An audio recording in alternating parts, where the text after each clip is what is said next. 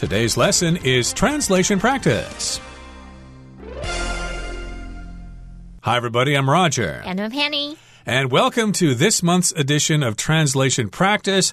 And remember, everybody, tomorrow is Valentine's Day. So hopefully, you're going to get together with your significant other, with your lover, your boyfriend, your girlfriend, or whatever. And of course, you might want to give each other gifts. And some of those gifts might include food. And so you, of course, don't want to give poisonous food to your partner there. So that's why today we're talking about food safety. And the other couple of sentences we've got in today's lesson is about protecting your personal information on the internet. 好，那我们这次翻译写作呢，会有两个主题，一个跟食安问题有关，一个会跟隐私权有关。老师刚刚在情人节前一天提到这个食安问题，食物中毒好像有点扫兴哦。那不管怎么样，我们今天两个主题分别会翻译两个句子。那我们现在就准备来进入第一个主题喽。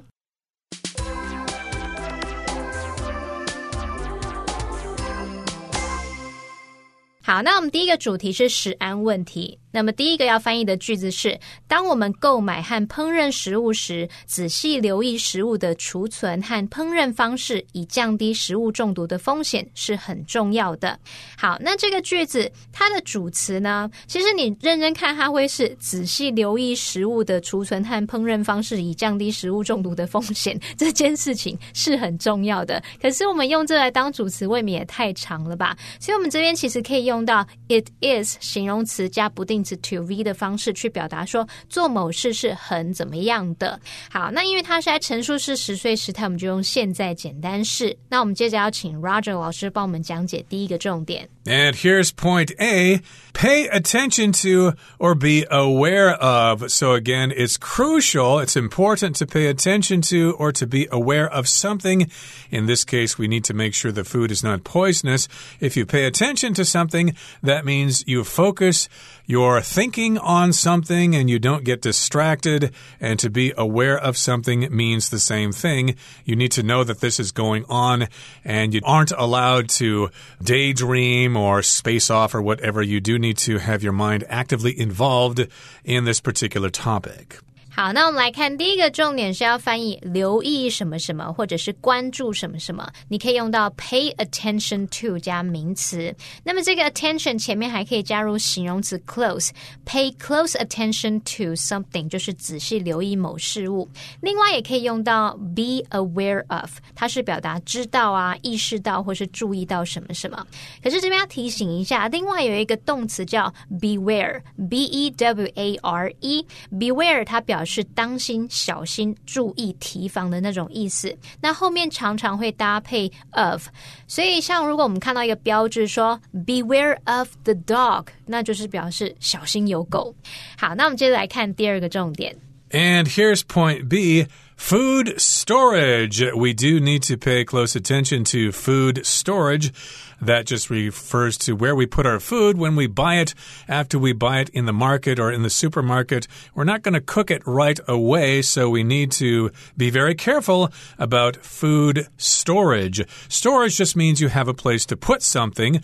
Like, for example, in my house where I live, we have so much junk that we no longer have any storage space. We just can't have any more things brought into the house. 好，那第二个我们要翻译的是食物的储存，那它可以用到这个 food storage。那补充一下，store 商店，它当动词的时候其实就有储存、储藏的意思。那它的名词这边我们在这边去一加 a g e 变成名词 storage 就可以表达储存、储藏。那我们接着看到下一个重点。And here's point C to reduce the risk of food poisoning, to lower the risk of food poisoning, or to lessen the risk of food poisoning. So we have the risk or possibility of being poisoned by our food if it's not stored properly. And you can say this a couple of ways. You can reduce the risk, you can lower the risk, or lessen the risk. That just means it's not as dangerous or possible as it was before. Like, for example, if you drive safely, that can reduce the chances of having an accident. 好，那我们接着要来翻译降低食物中毒的风险。那先看到降低可以用到动词 reduce 或者是 lower 或是 lessen。注意 lessen 是 L E S S E N。好，那要表达降低什么什么的风险，就可以用 reduce the risk of something, lower the risk of something，或者是 lessen the risk of something 去表达。那这边我们是要降低食物中毒的风险，食物中毒是翻译成 food poisoning 就可以了。好，那我们来看下一个重点。And here's point D. It is crucial to, it is critical to, it is vital to do something. Crucial, critical, vital just means they are very, very important. If we don't do these things, we're going to suffer some terrible consequences. So, indeed, it is crucial that you study before the exam, otherwise, you're going to fail it. Or it is critical to know a good stockbroker so that you can make money on the stock market. So these are all extremely important things. So it's crucial or important to do something. And in this particular case, it is crucial to pay close attention to food storage. 好，那我们来看这个重点是要表达什么什么是很重要的，那你就可以用到这个句型是 It is important to do something。那这时候 important 是形容重要的嘛？那它其实也可以换成 crucial、critical、vital 等等，这些都可以形容非常重要的。还有像 essential，它也可以形容那种必要啊、至关重要、必不可少的那种意思。好，那像这样的句型呢，它其实是用 it 当虚主词去代替后面真正的主词是 to v 这个不定词片语。也就是说，这个句型其实是用形容词去形容后面那个 to v 所描述的事情哦，去表达什么什么是很重要的。好，那现在看完相关的重点，可以请 Roger 老师帮我们翻译第一个句子喽。 And here is the first sentence in its entirety. When we buy and cook food, it's crucial to pay close attention to food storage and cooking methods to reduce the risk of food poisoning. So, yes, we buy and cook food, so it's very important that we pay attention to food storage and also we need to pay attention to how we cook the food. We can't undercook the food or overcook it because it might bring about food poisoning. So, again, we need to pay attention to these couple of factors because we want to reduce or lessen the risk of food poisoning.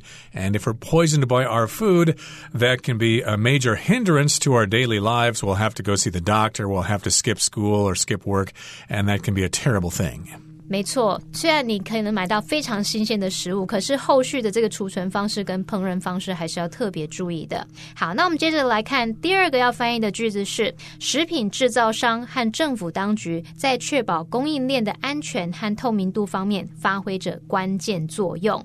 好，那这边它的主词是食品制造商和政府当局，那么动词是发挥着，这是在陈述事实，所以时态用现在简单式。那我们接着请 Roger 老师帮我们讲解第一个重点。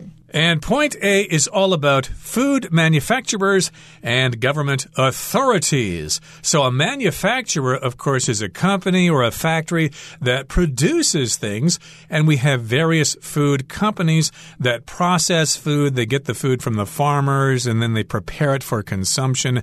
They package it, they treat it, etc. And those are the food manufacturers. And then, of course, we've also got people working in the government. These are government authorities An authority is someone who has the power to enforce the laws. And these government authorities have to make sure that food manufacturers follow the laws and therefore they don't produce food that is dangerous for consumers. 好，那这边第一个重点我们要翻译食品制造商和政府当局，那可以用到 food manufacturers and government authorities。那先看到 manufacture 这个动词啊，它表示大量制造生产，常常是指说工厂利用机械来大量制造啊，大批生产。那这边在后面字尾是 er manufacturer，指的就是这个制造商或是厂商的意思。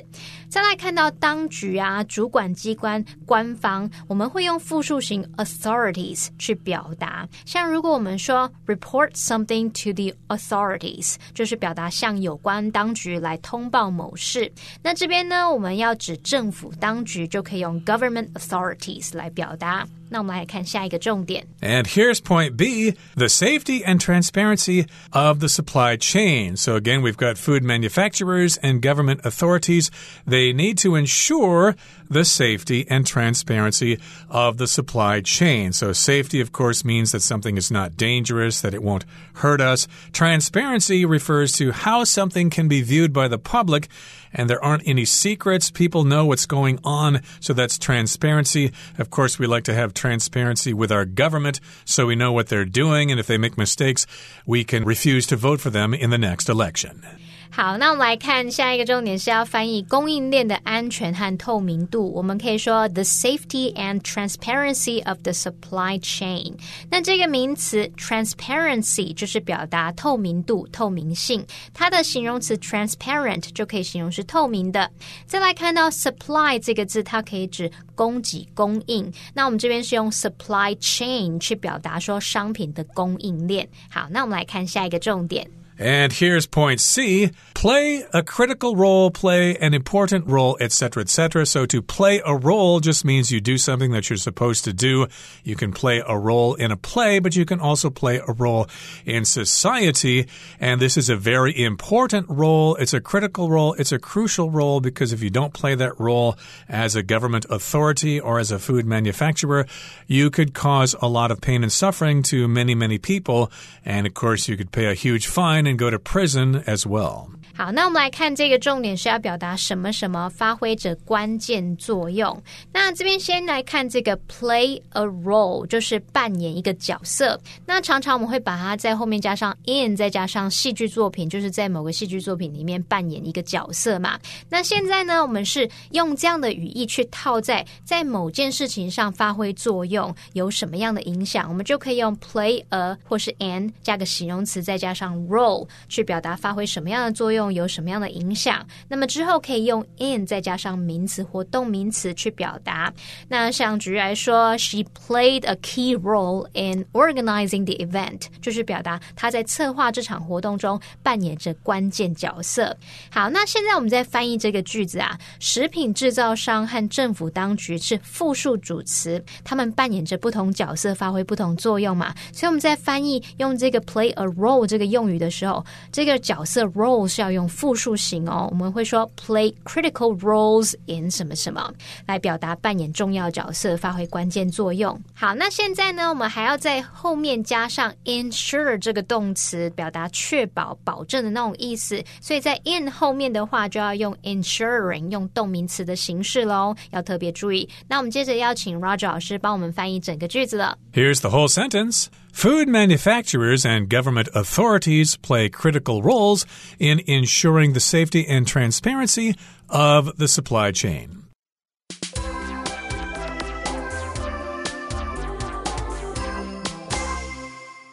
好，那我们接着要进入第二部分，这个主题是跟隐私权有关。那我们现在看看第三个要翻译的句子是。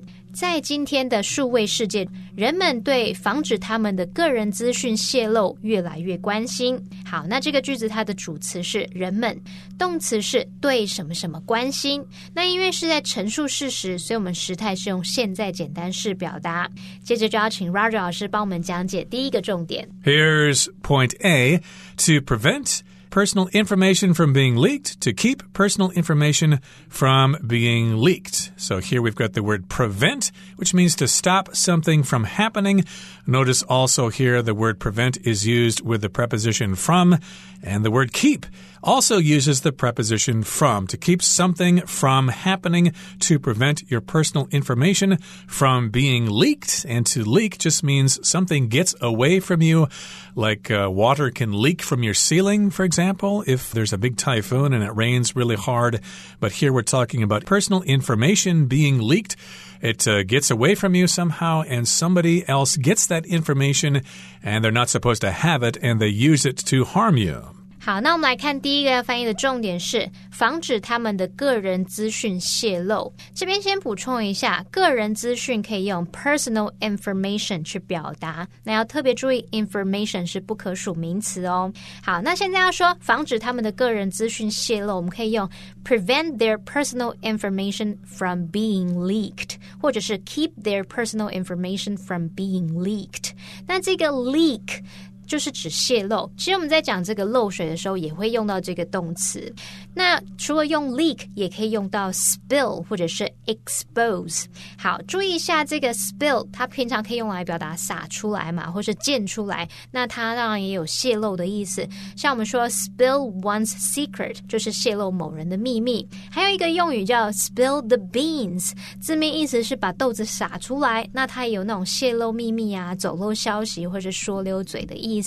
好，那我们再回到刚刚说的这个 prevent 跟 keep，它们常见的用法。就是在后面加上人或事物，然后搭配 from，再加上动词 ing，就可以表达防止某人怎么样啊，阻止某事物怎么样怎么样。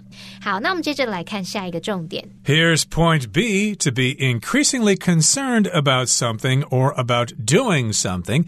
So if you're concerned about something, you are worried about that, you're thinking about it all the time, and you're more and more concerned about it. You're increasingly concerned about it. You get more concerned about it every day. 好，这个重点是越来越关心。那我们要表达关心，可以用到 be concerned about，后面可以接名词或动名词。那现在要表达越来越怎么样，你可以加入 increasingly 这个副词，所以就是 be increasingly concerned about something or doing something。那我们现在看完相关的重点，可以请 Roger 老师帮我们翻译整个句子喽。Here's the whole sentence. In today's digital world, people are increasingly concerned about preventing their personal information from being leaked. Indeed, this is an important consideration. We're all worried about this. We don't want our information to fall into the wrong hands. 好，那我们接着要来翻译第四个句子。这个句子是说，数位世界也引发了关于如何在享受网络服务便利的同时保护个人隐私的争论。好，那这个句子的主词是数位世界，动词是引发了。那根据句子的意思啊，它是在描述已经发生而且持续到现在的事情，所以我们时态是用现在完成式。那接着就要请 Roger 老师帮我们讲解第一个重点。And here's point A to spark a debate on something. Here, the word spark is a verb. It just means to make something happen rather quickly. Like in your scooter's engine, you have a spark plug, which produces a little bit of fire, a spark, and that, of course, ignites the fuel and air mixture in the combustion chamber, and therefore your engine can propel you forward. And so here we're talking about sparking a debate, to start a debate on something. A debate is when people discuss something and they have different sides on this particular issue. They have the pros and the cons. It's not like an argument. That's when people are really saying mean things to each other. You don't know what you're talking about. You're really dumb. How can you feel that way? That's an argument. But to debate means to do something in a civil way, just like when you have a presidential debate during the election. 好，那我们来 来看第一个重点是要翻译引发什么什么争论。我们可以用 spark a debate on 加上名词。先看到 spark 当名词，它有火花的意思。那像刚刚 Roger 老师提到这个 spark plug，就是像我们这个机车的火星塞。那么这个字 spark 当动词可以表达引发、引起。我们其实也可以用 provoke 或者是 trigger 去表达。那补充一下，trigger 就是像我们这个手枪枪的这个扳机。Pull the trigger 就可以表达扣动扳机、扣下扳机那种意思，那就可以引申表达出开始、触发的语义。好，那么 trigger 当动词也可以表达引起、促使或者是触发。再来看到关于什么的争论，我们可以用 a debate。on something，或是 a debate about something，或者是 a debate over something。那就注意 debate 在这里是指争论，我们是在讨论这件事情，大家可以提出正反方意见，像刚刚老师说的这个 pros and cons，正方反方意见，或是有利不利的观点意见这样子。好，那注意一下，它就跟 argument 不一样，并不是在吵架，不是在吵东西喽。好，那我们来看下一个重点。And here's point B. While enjoying the convenience of internet services. So here, while just means when at the same time. We want to be aware of these things when we enjoy the convenience of internet services. Of course, we use the internet on our PCs and on our smartphones and other devices. And yes, indeed, these things are very convenient. When something is convenient, we call it a convenience. So we enjoy the convenience of internet services, but we need to be aware of these possible leaks of our personal information, like our names and our ID numbers and our social security numbers and our credit card numbers. We don't want those bits of information falling into the wrong hands, as I said before. 好，那第二个要翻译的是在享受网络服务便利的同时，这边我们可以说 while enjoying the convenience of internet services。好，注意一下为什么用 while 后面直接加这个 enjoying 这个句子呢？它其实省略了享受网络服务便利者、享受网络服务便利的人，它少了这个主角嘛。所以本来你可以把它翻译成 while they are enjoying the convenience 点点点点，但是在英文里面其实你也会常看到 while 后面省略了主词，那动词的部分直接借了这个现在分词 v i n g 的形式。像我们可以说 It's dangerous to use your phone while driving。开车时用手机是很危险的，所以我们就直接用 while driving 就可以表达开车时。好，那我们接着来看下一个重点。And here's part C. Personal privacy. Personal just has to do with yourself. And privacy means you're by yourself. You can protect all the things that you want to protect and not let other people know about them.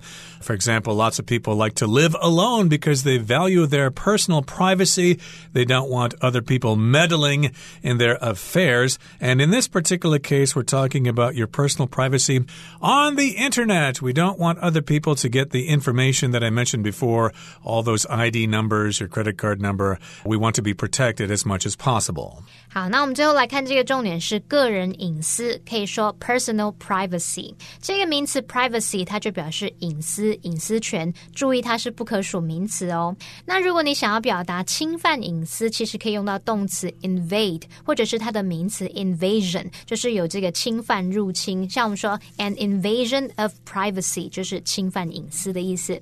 好，那我们现在看完相关的重点，可以请 Roger 老师帮我们翻译整个句子哦。Here's the whole sentence: The digital digital world has also sparked debates on how to protect personal privacy while enjoying the convenience of internet services. So we have these debates or these discussions about personal privacy because, of course, we do have these risks all around us and we need to be careful. Okay, that brings us to the end of our lesson for today. That's it for this month's edition of Translation Practice. We hope we helped you out with your next translation job. And we wish you the best of luck in the future with your English ability. From all of us here at All Plus Interactive English, my name is Roger. And I'm Hanny. Goodbye. Bye bye.